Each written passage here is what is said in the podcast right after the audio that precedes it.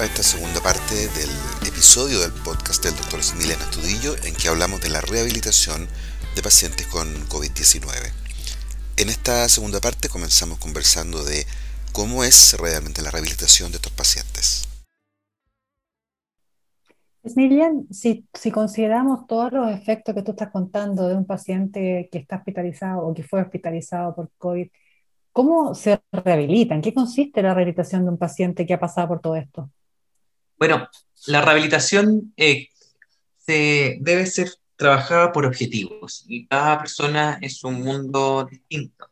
Por eso es muy relevante el hecho de que eh, cuando uno evalúa a un paciente eh, determine cuáles son los, problemas, los problemas, los déficits que está teniendo y a partir de eso establecer un plan y que va a requerir que nosotros hagamos indicaciones precisas.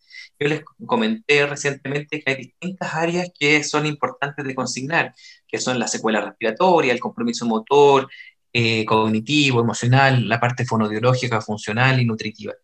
Sin embargo, eh, el, el, hecho de rehabilitarse requiere que haya un manejo en equipo multidisciplinario y que estemos eh, muy pendientes de, eh, de, que el paciente pueda lograr una rehabilitación. Y la rehabilitación, como se los digo a, a mis pacientes, jamás se logra de forma individual o solitaria.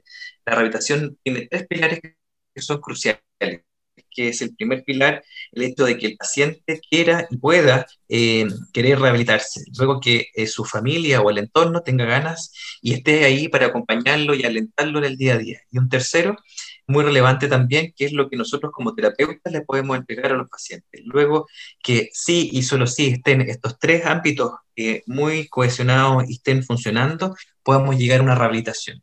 ¿Y qué puede estar dada por eh, distintas instancias, que es eh, el hecho de, participar en una rehabilitación inicialmente por, por telerehabilitación, ¿cierto? Donde los distintos terapeutas podemos entregarle también una visión de rehabilitación eh, enmarcado en el entorno familiar y acompañado y siendo educados por también por los terapeutas también va con la presencia de la familia y eso es muy relevante. Aquí la presencia de la familia es crucial.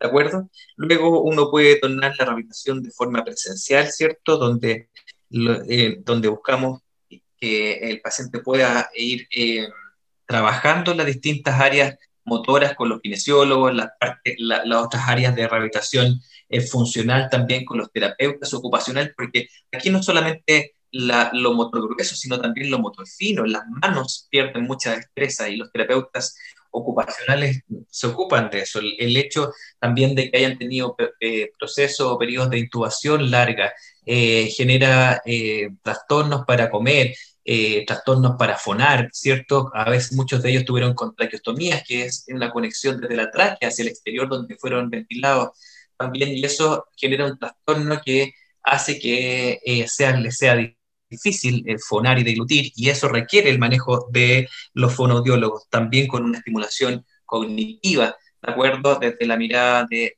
establecer, eh, la, reconectar y, estimular que el paciente empiece a, tener una conexión neuronal y cerebral que permita eh, interactuar. Luego, la parte de salud mental con la, con la con los eh, neuropsicólogos también se hace muy relevante y desde el punto de vista social eh, tiene que estar involucrado un asistente social. Y esto, desde la mirada de rehabilitación, es manejado y abordado a través de nosotros, los fisiatras, que vamos estableciendo los planes de rehabilitación para con los pacientes. Entonces, no hay una receta de cocina especialmente para rehabilitarse, sino más bien hay un proceso que debe ser evaluado persona a persona, entendiendo de qué déficit eh, está teniendo y a partir de eso una planificación específica que debe ir acorde a las posibilidades del paciente. Y por eso se hace tan relevante que podamos darle acceso a, la rehabilitación a la gente y por eso se torna eh, un derecho y una necesidad que debe ser puesta como en los primeros eh, ítems también de necesidades que requieren los los pacientes. No solamente el hecho de estar haciendo una contabilidad diaria de cuántos pacientes están siendo contagiados, sino más bien está pasando con todo ese volumen, con ese integral de pacientes que está quedando eh, por rehabilitar y que han salido del COVID y que muchas veces no tienen posibilidades de acceder a un plan de rehabilitación. Y es a ellos en lo que nosotros también queremos eh, facilitar, hacer parte de esta, esta, este tipo de, de, herramientas de comunicación, de educación, para poder que tengan posibilidades de, de, tener algo más de, conciencia al respecto, pero fundamentalmente de exigir eh, la rehabilitación y, que pueda llegar a todos por igualdad.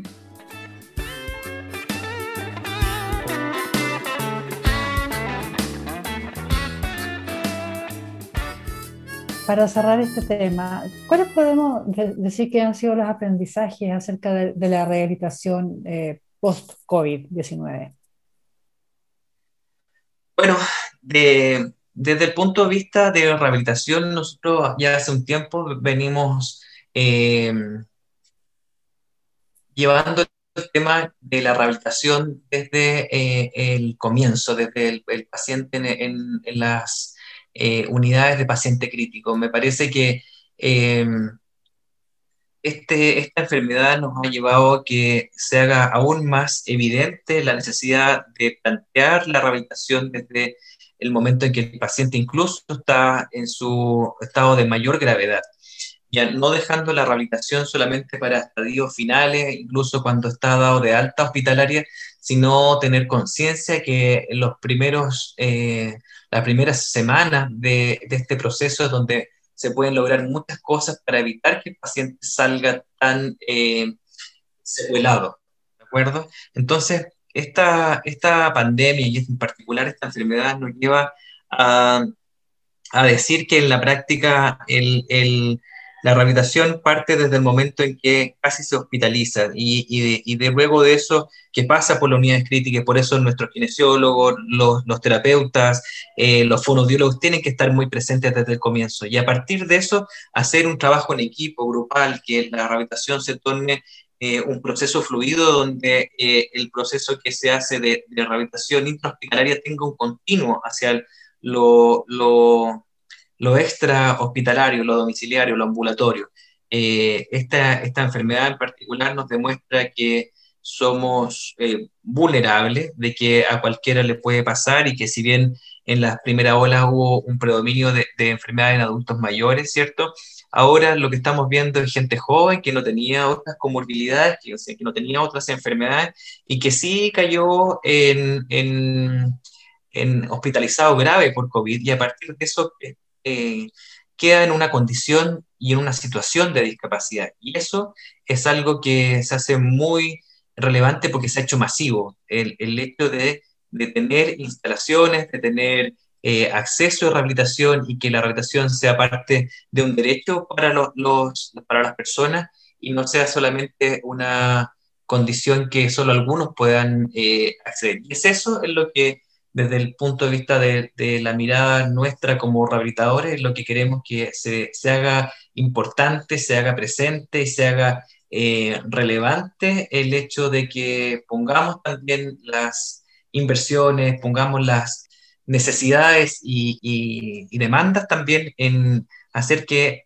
tengamos un país con mayor eh, lugares y, servicios de rehabilitación, porque evidentemente nos estamos dando cuenta que no estamos dando eh, el ancho con respecto a la cantidad de pacientes por rehabilitar. Estamos haciendo lo que mejor podemos, sin embargo hay un volumen importante de pacientes los cuales no estamos accediendo. Y ese es un problema que es a nivel eh, nacional, pero también a nivel global.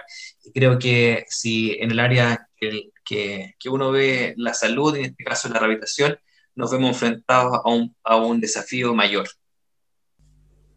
Muchas gracias, Emilian. La verdad que es, eh, es, muy importante, como tú dices, que entendamos bien no solamente el COVID, sino también cuál es el camino para tener una, una vida funcional, una vida lo más normal posible después del COVID. Eh, dado todo esto que, tú nos cuentas, lo que está claro es que es efectivamente una enfermedad terrible, que no solo mata, sino que afecta seriamente la vida de las personas. Así que esperamos que hayamos entendido mejor y que estemos entendiendo mejor todo lo importante que es cuidarse de, del COVID y lo importante que es, si nos toca o si le toca a alguien cercano, tratar de que la rehabilitación sea precoz, completa, y multidisciplinaria como tú nos has contado. Así que bueno, sin más, eh, muchas gracias, muchas gracias Isa, muchas gracias Smilian y bueno, nos estamos despidiendo, nos veremos en un, en un próximo capítulo. Que estén muy bien.